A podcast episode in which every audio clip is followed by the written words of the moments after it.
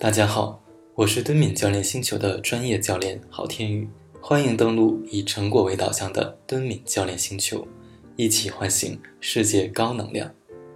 今天我阅读的内容是第一章：愤怒是为了赢得尊重和利益的战斗。正文部分：一个不会在合适的时间，在合适的场合，对合适的人，以合适的方式生气的人。与傻子毫无区别。从根本上来说，愤怒是一种判断，这种判断总是认为自己被误解或者被冒犯了。成年人的易怒，并不是所谓的坏脾气，而是一种娴熟且成功的策略，是建立在多年的练习和习惯的基础上的。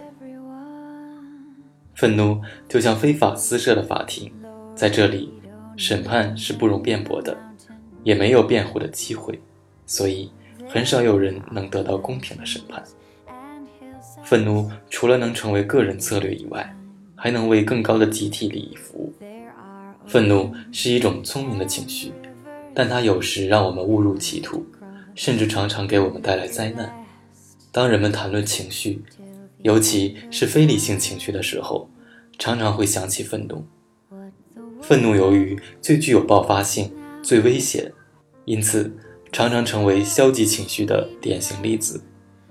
人们也理所应当地将它界定为非理性的情绪。它是七宗罪之一，古代斯多葛学派将其化身为魔鬼。佛教徒将其列入最躁动的情绪中，并抵制它。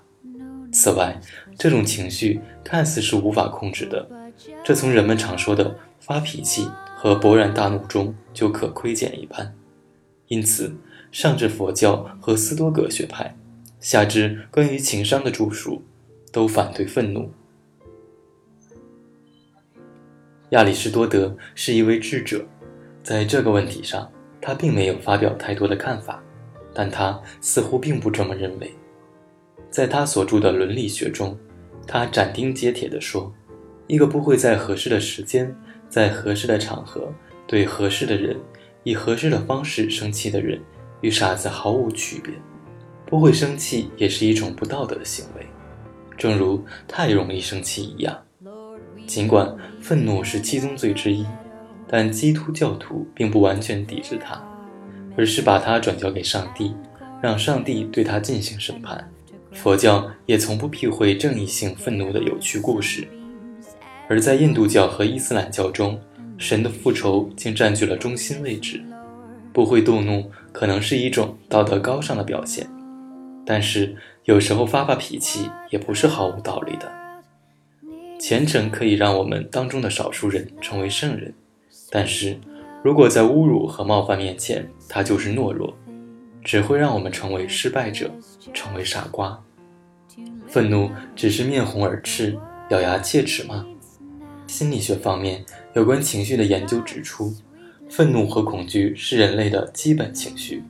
按照现在的伦理来说，所谓基本情绪就是一种神经反应，或者更准确地说，是一种涉及神经、激素和肌肉的反应。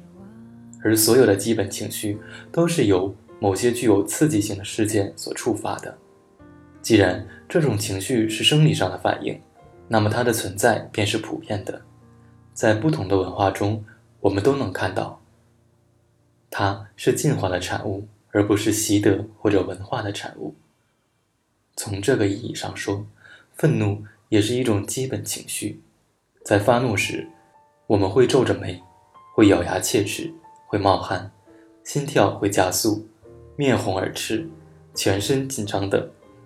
这些反应都是自然而然产生的，并不是思考的结果。我们的想法、计划和充满血性的行为，比如报复计划和行为，在所定义的愤怒中究竟处于什么位置？他们是愤怒的一部分，还是愤怒导致的结果？愤怒究竟是一种内在体验，还是全身心融入这个世界的结果？换句话说，愤怒仅是一种基本情绪，一种生理反应，还是包含着更为丰富复杂的内容？目前讨论的最为激烈的便是情绪的真正本质。媒体、医生和主管公众健康的官员，从实用的角度来探讨这一问题。他们的讨论焦点是：究竟应该采用人际间的、心理的或行为的治疗，还是药物的、生物化学的治疗？对于那些过度活跃的孩子，我们是多应该给他们一些游戏时间，教他们更为活跃的活动，还是应该让他们吃利他林或者其他更为强效的药物？对于那些情绪略微低落的人，我们是应该让他们立即服用百忧解或者其他抗抑郁的药，还是应该激励他们多和朋友聊聊天，谈谈他们的烦心事？随着这类问题变得越来越普遍，讨论也变得越来越人性化了。要说明这个问题，最简单的一个例子就是，人们竟然会讨论易怒的人。究竟应该少吃些红肉，还是应该学会控制自己的脾气？身体已经平静了，但愤怒依旧。愤怒的本质是什么？现在很多杰出的研究者、神经学家、精神病学家、心理学家，甚至哲学家都认为，愤怒是神经、激素和肌肉三位一体的复合体。这就是它的本质，而在我看来，愤怒不仅仅是神经、激素和肌肉三位一体的复合体，它还包括犹豫不决和影响更深远的行为，而且可以肯定的是，其中都包含丰富的情绪体验。我认可那些神经学和临床上的证据，即愤怒至少有一部分是生理现象，但是我并不认为这就是愤怒的本质。在他们看来，正是因为愤怒是一种生理反应，所以它不会受到文化和经验的影响。而这个观点在我看来是不合理的，因为它忽视了在人类发展过程中大脑的灵活性和文化的普遍性。愤怒和所有情绪一样，是一种关乎认知的极具价值的现象，它并不仅仅只是一个短暂的状态或者事件。而是一个复杂的过程，它能随时间的推进而发展，还能持续很长的时间。而感受、判断和生理与它都有着不可分割的关系。有时，尤其是过了一段时间之后，愤怒所导致的明显的生理反应会消失的无影无踪，而这个人可能还是很生气。实际上，我在想一个问题：情绪真的需要这样的神经系统吗？即便他们是最基本的情绪，那些长期的显然不是出自本能的愤怒。比如，对政府长期腐败和任人唯亲的愤怒又是怎样的呢？毫无疑问，我们的神经系统中确实有某种东西在运作，但是它真的是十分突出，以至于能够占据中心地位，并界定我们的情绪吗？或者，是不是可以说？它仅仅是我们所有心理活动的基础，但绝对不能用以界定情绪。情绪从几秒到几年。如果仅就是一些基本情绪而言，从生理学的角度来说，它们是不能持续很长时间的。我注意到一个普遍存在的根本分歧，那就是究竟一种情绪能持续多长时间？这一点。对愤怒来说尤为典型，愤怒或惊恐的爆发确实可能只能持续一到两秒钟。由于当前实验室设备的展示不足和测量技术的有限，在对待愤怒和其他基本情绪的持续时间这一问题上，一直存在一种明显的偏见，那就是它们只能持续很短的时间。有时，尽管有些犹豫，但还是有人认为。只有那些基本的情绪才是真正的情绪，而其他的情绪因为持续的时间过长，不像那些基本情绪一样是自然而然的产生的，并且会受到文化和自我意识的深厚影响，而是需用智力进行判断，所以不是所谓的真正的情绪，而是其他的东西。在我看来，上述所有的这些看法都是极其错误的。首先，正如我此前所说的，衡量绝大部分情绪的尺度，并不是几秒，而是几个小时、几天，或是几个星期。有些情绪甚至能持续很多年，愤怒便是其中之一。但是，同样可以确定的是，有时愤怒的爆发也只有几秒钟。我们都有过这样的体验，比如，当我们有秩序的排队的时候，突然有个人插队，我们会用愤怒的眼光看那个人。但愤怒并不仅仅如此，它能持续数天、数周，甚至数年。一旦你的邻居冒犯了你，只要他们还是你的邻居，你就会一直生他们的气。这种愤怒并不仅仅是一种倾向，也就是说，只要别人提到他们的时候，你就会生气。它存在于你的生活中，随时都会成为注意力的焦点。它并不仅仅是神经通路，还包括一个人的思考和行为，他所关心的、所记得的、所想象的。甚至所梦见的，还有他与邻居打交道的方式等。如果将愤怒界定为一种基本情绪的原因，在于它是一种普遍的、有力的、几乎到处可见的情绪，那么这种看法可能是可取的，但它并不是一些伦理家所说的那种基本。没有无缘无故的怒火。也有人认为，那些符合基本情绪特点的愤怒。对于伦理道德和美好生活来说是微不足道的。我认为这种想法也许无可厚非，因为没有人会在意你宣泄短暂的愤怒，而是这种宣泄毫无意义。它不能表明愤怒者的特质以及他们的世界观。比如，抽动抑郁综合症的症状常常是短暂的愤怒爆发，且这种情绪通常是通过无理的绰号来表达的。但是，尽管这样，它并不能代表这个病人的人格、态度或观点。真正让我们担心的是那种被拖延的、有发展为仇恨倾向并附著报复行为的愤怒。我认为，从根本上来说，愤怒是一种判断。这种判断总是认为自己被误解或者冒犯了。在通常情况下，这种判断是指向他人的，而这个人。通常有某个具体的冒犯行为或者其他类似的行为。此外，它也常常指向一个场景或者一个受挫的人物，比如我尝试去穿针引线，但老是不成功；或者我需要乘坐的航班毫无理由地被推迟了。但是，即便愤怒持续的时间很短，其中常常还是会掺杂着思考和判断，比如。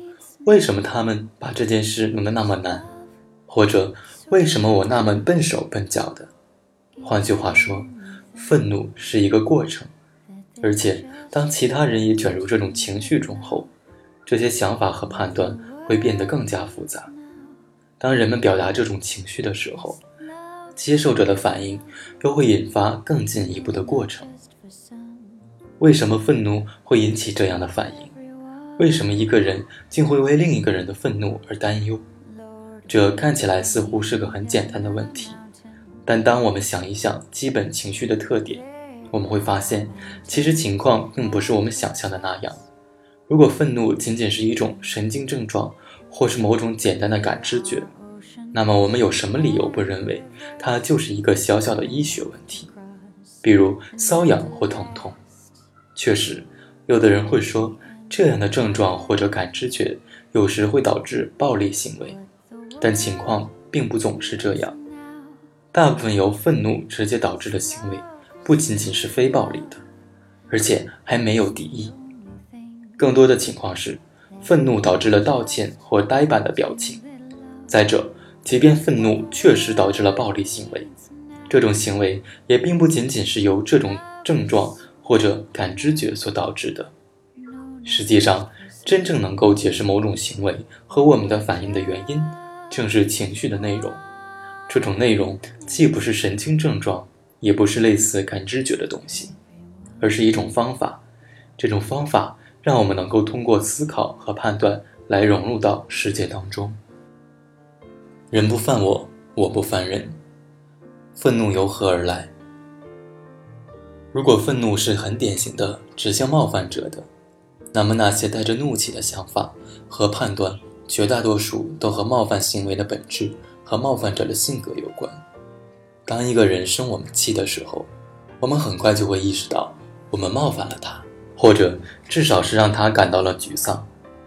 对于绝大多数人来说，单单这种意识就足以让我们感到不安，即便我们明白这仅仅是一个误会或者一个错误。实际上，我们并没有做错什么。这种责备会让我们感到担忧，而报复行为所产生的威胁，即便只是一个尖刻的评论或者一个恶狠狠的眼神，也足以让我们感到焦虑，让我们想自卫。另一方面，一个错误的责备。即便没有完全表达出来，也会激起愤怒的情绪。不管怎么说，愤怒绝不仅仅只是一种基本的情绪或者感受，而是我们得以与其他人或与一个情景或任务互动的途径，一个将我们置身于这个世界的途径。而冒犯行为也不仅仅是所有行为中的一种，它极其典型的受到了一个人的文化背景和他所说的语言的影响。如果一个人叫另外一个人小杂种，那么在不同的文化背景中，结果是截然不同的。这取决于被称呼为小杂种的人是粗暴强硬的，还是敏感温和的，还有两者之间究竟是什么样的关系。换句话说，情绪是让我们自觉融入到社会中的方式。若要理解愤怒，我们就得了解这种融入方式究竟是怎么样的。现在，很多哲学家和心理学家都认为，我们最经常忽略的是愤怒的认知方面。虽然感受和感知觉并不是神经学的一个组成部分，但大多数的情绪理论专家都乐意承认，有一种感受或感知觉，要么伴随着愤怒这种短暂的自动爆发的情绪，要么在它之后产生。总之，问题就在于。关于愤怒的心理学观点和感知觉观点都未能抓住这样一个根本事实，即愤怒总是与某些东西相关的。它不仅仅是一种生理上的不安，也不仅仅是一种感受，而且它不仅仅存在于一个人的大脑中，还存在于这个世界当中，与这个世界相关。都是发火，咋那么不同呢？自中世纪后期以来。哲学家都将情绪的这种相关性称为目的性。换句话说，情绪跟世界相关。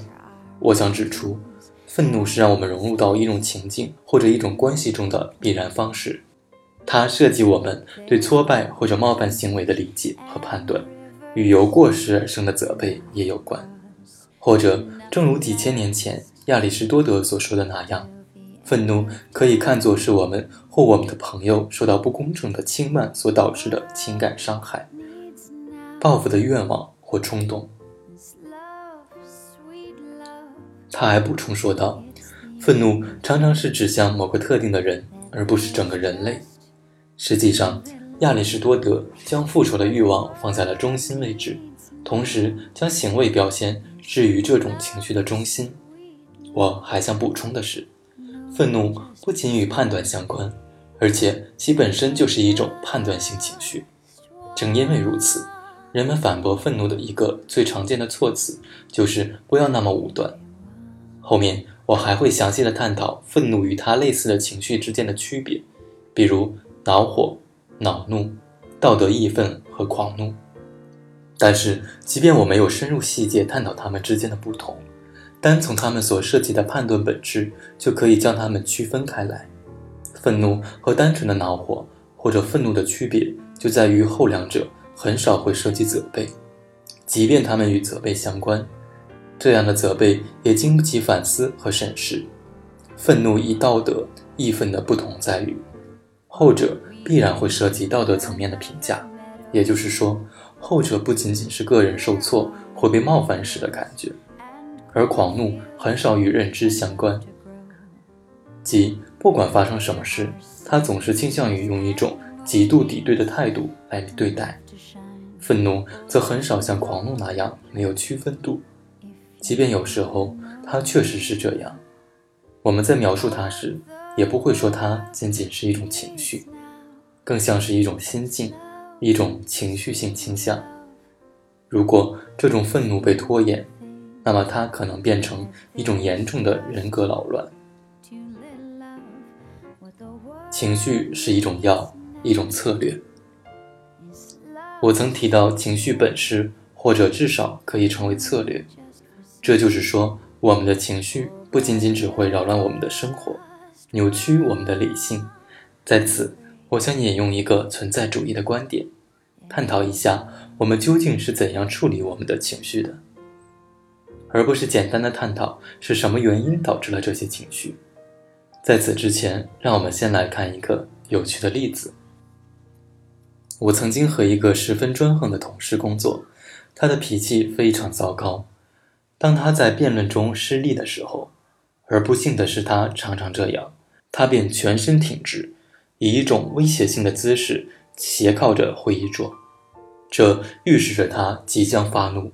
他还会提高嗓门，怒目而视。而我的同事们像大部分人一样。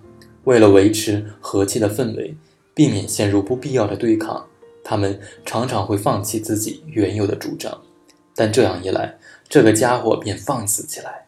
他用他的愤怒和这种愤怒所带来的威胁，去恐吓他周围的人，并去操纵他们。现在的问题是他究竟是怎样做到的？毕竟，情绪不是那种能任你掌控的东西。你不能假设自己身处的情境，因为我们都知道，让一个人去假装一种情绪并令人信服是很难的，即便他是一个很有经验的演员。所以，为了让自己变得有说服力，我的那位同事必须真的生气。但是，情绪常常是一种习惯，它部分是通过学习获得的，但同时也是练习和重复的结果。愤怒总是出现重复和习惯的倾向，而在这一点上，我们可以从神经学家的研究中学到很多东西。在他们看来，习惯性的情绪不仅是持久的神经传导的产物，也是稳固的化学依赖的产物。说的夸张一些，那就是我们对情绪上瘾了，我们逐渐开始需要这种药。愤怒便是最具代表性的例子，像我的那位同事。人们学会了通过生气使自己更具有能量。